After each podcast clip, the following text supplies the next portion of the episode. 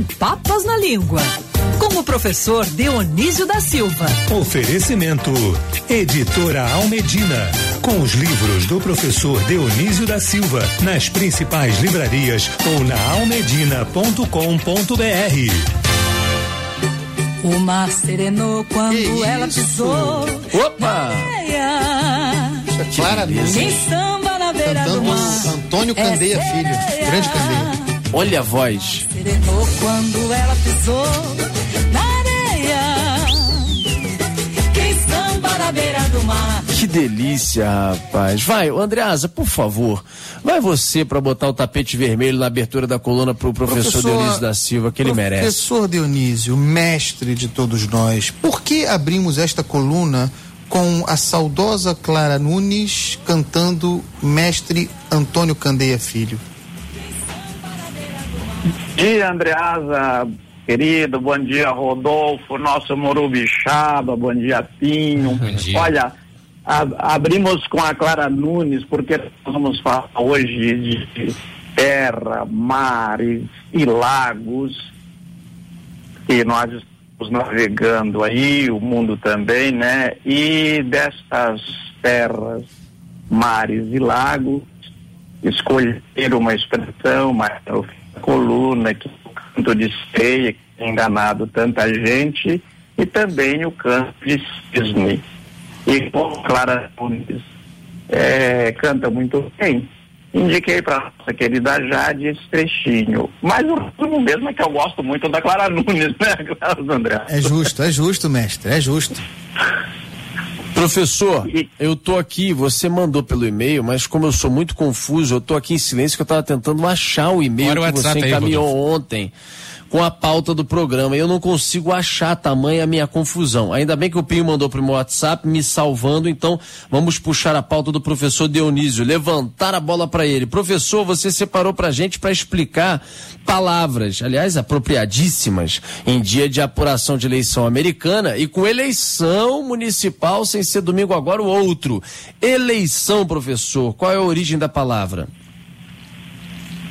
Rodolfo, a palavra eleição veio do latim electione, que é do verbo eligere, e ela foi escolhida porque nós temos um passado eh, greco-latino, nós não só a língua portuguesa, mas também a Europa, o Ocidente inteiro, que nos marca para sempre. As marcas principais estão nas palavras. Veja, o processo eh, da eleição norte-americana, que é o tema do dia em todo o mundo, ainda é muito semelhante aos processos de escolha dos governantes da Roma Antiga, que foi fundada lá no, no ano 153 antes de Cristo, o Rômulo, que primeiro matou o irmão, né, para depois fundar a cidade, escolhe, isto é, elege, ele elege sozinho, um eleitor só, ele faz eleição dos 100 mais velhos, os habitantes mais velhos, homens, e ele chama isso de senatos, porque vão ajudá-lo a governar os senadores no Senato, no Senex, em latim quer dizer velho. Eleição, Rodolfo, vem do mesmo ético de ler, vem do mesmo ético de colher. Então, na verdade, quando você faz uma eleição, você está escolhendo, isso você está procedendo ao modo semelhante eh, de colher, de colher frutos da terra, porque são povos suas economias eram, sobretudo, a agricultura e a pecuária. Colher os frutos da terra, escolher o berrinho, o cordeiro, não é? Olha, rapaz, não sabia que tinha essa relação com a colheita. Agora você colocou outra palavra aqui, ostracismo. Professor, ostracismo vem de ostra? Vem, vem de ostra, Rodolfo. Olha. Muito bem lembrado, aliás, uma coisa bem prática, não é? Ostra. Você gosta, né? O Andreasa gosta muito, eu não sou muito fã, não. É, eu não sei, quando eu como, né? não é muito comum, Se não. pintar não, é na muito, mesa um limãozinho. não é muito frequente, não, mas não desfaço, não. É. É, eu gostava muito de ostras, até que um dia eu ia morrer em Florianópolis e foi, fui salvo às três horas da madrugada por um médico muito é amigo, é que ele ficou meu amigo aquele dia, porque foi lá a minha vida. Intoxicação de ostra não é mole, não. Caraca, eu já ouvi isso, é um negócio pesadíssimo, professor. Bom, é, já que você comia muito lá atrás, deu isso uma vez, mas ainda bem que você está ótimo, maravilhoso, para contar pra gente a história. É, e as expressões aqui também, o significado das expressões e palavras. Ostracismo, então, vem de ostra, do Tipo, caiu é. no ostracismo. É porque ele entrou na ostra, fechou aquele negócio e ficou para lá esquecido. Eu coloquei a ostra no ostracismo, é para minha, para minha binária. Mas Rodolfo vem do seguinte: as duas civilizações tanto, é, então, que tanto a de Roma fundada no a cidade, a cultura romana que começa nesse ano que eu disse, 753 antes de Cristo, veja quanto tempo, e Atenas, que começa no século VI antes de Cristo, tiveram modelos de governo semelhantes. Só que na Grécia, em Atenas, essas votações eram diretas, eram feitas, ninguém, não é um que ia lá escolher seis senadores é, iam, iam para um lugar chamado Água, assim chamado porque era praia, lá o mercado, e lá eles se reuniam, os cidadãos se reuniam depois que o inventor da democracia,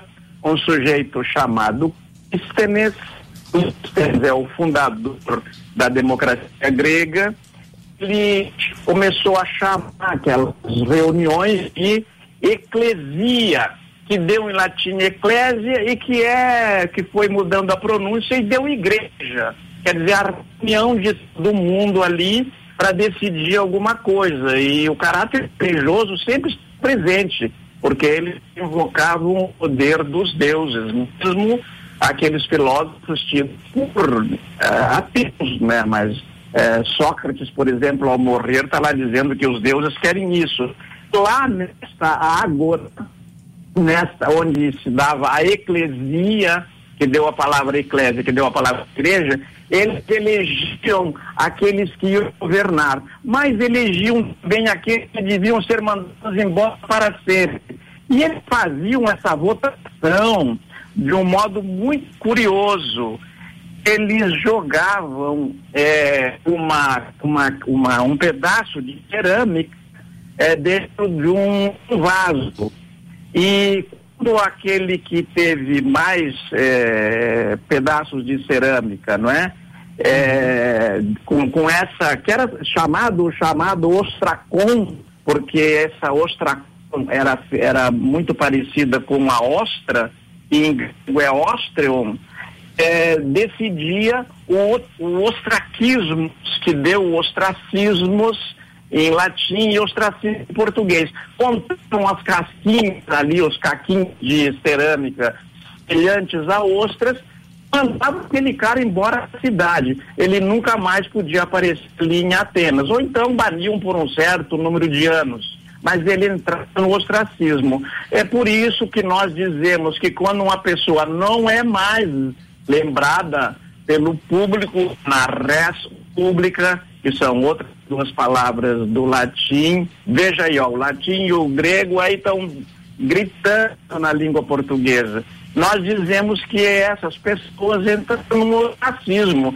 não são mais lembradas, que é o que em geral acontece com os governantes. Tem você eh, os tolerou aquele tempo que eles foram eleitos e depois eh, eles somem, ou somem por um tempo e voltam depois ou nunca mais aparecem entraram no ostracismo. Esta é a origem da palavra.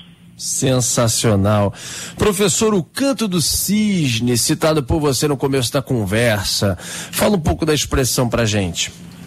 Então, tem os dois, né, Rodolfo? Tem o canto do cisne e o canto da sereia. O canto da sereia é assim, aquelas sereias, metade, metade peixe, muito bonitas, uhum. cantavam, os marinheiros iam atrás delas e morriam afogados. O canto do cisne é uma lenda que já dura mais de dois mil anos. se diz que o cisne canta, ele que é um, um animal ali mudo, chega ao né? final da vida, quando ele vai morrer, ele, ele dá uns grasnados assim, né? Tem que olhar direitinho qual é a voz do cisne. É, e, e, mas ele antes de morrer, então ele daria cantaria. Então, tudo passou a designar a última coisa bonita, grandiosa que alguém faz para encerrar sua existência. Mas, ah. Rodolfo, lá pelo século I ainda, um, um historiador romano disse que tinham pesquisado e o Cine não canta, nem antes de morrer, nem nunca. Então, o canto do ah, cisne é? é uma dessas lendas que pegou.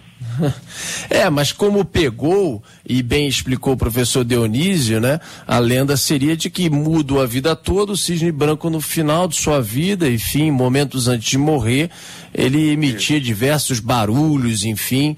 De qualquer maneira, ficou conhecido, e é assim que é hoje, se você estiver na rua e ouvir de alguma maneira essa expressão, poxa, foi o canto do cisne de fulano de tal. É porque teria sido, a gente já ouviu até em pessoas, por exemplo, que falecem depois de uma apresentação, de uma grande obra, de um lançamento, do que for, ou até na vida mesmo, profissional, ah, pessoal, caramba, fulano fez tal coisa, dois dias depois acabou morrendo, que pena Pena, pô, foi o Canto do Cisne, enfim, foi a sua Isso. grande, última grande obra antes de nos deixar. É mais ou menos é, esse o significado da expressão, que por mais que não seja, como disse o Dionísio, mais uma verdade, seja uma lenda, é o que ficou para a gente usar na expressão do dia a dia. Professor, você é um fenômeno.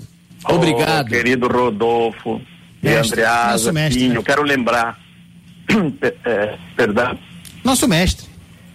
Não, imagine. Vocês isso é um aprendiz, eu aprendo muito com vocês. Deixa eu dizer uma coisa por fim. Você me dá um minuto, Rodolfo?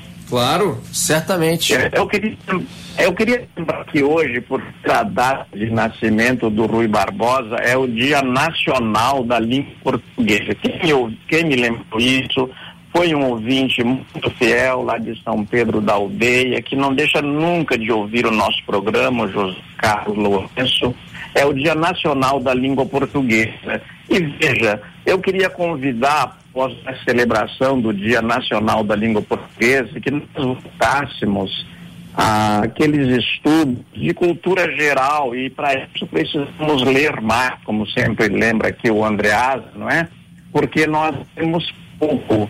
E, e quando a gente lê, lê qualquer coisa, lê o que você quiser, mas você tenha uma visão de conhecimentos gerais da existência. Porque, veja, eu acho que nós entenderíamos melhor o que se passa hoje no mundo, especialmente nessa semana nos Estados Unidos, se nós olhássemos o berço dessas palavras, desses contextos culturais em que surgiram essas formas de governo que hoje tanto nos afetam. Era isso que eu queria dizer. Muito obrigado. Valeu, querido professor. Até semana que vem. Um abraço para você. Um abraço e até de repente para todos vocês.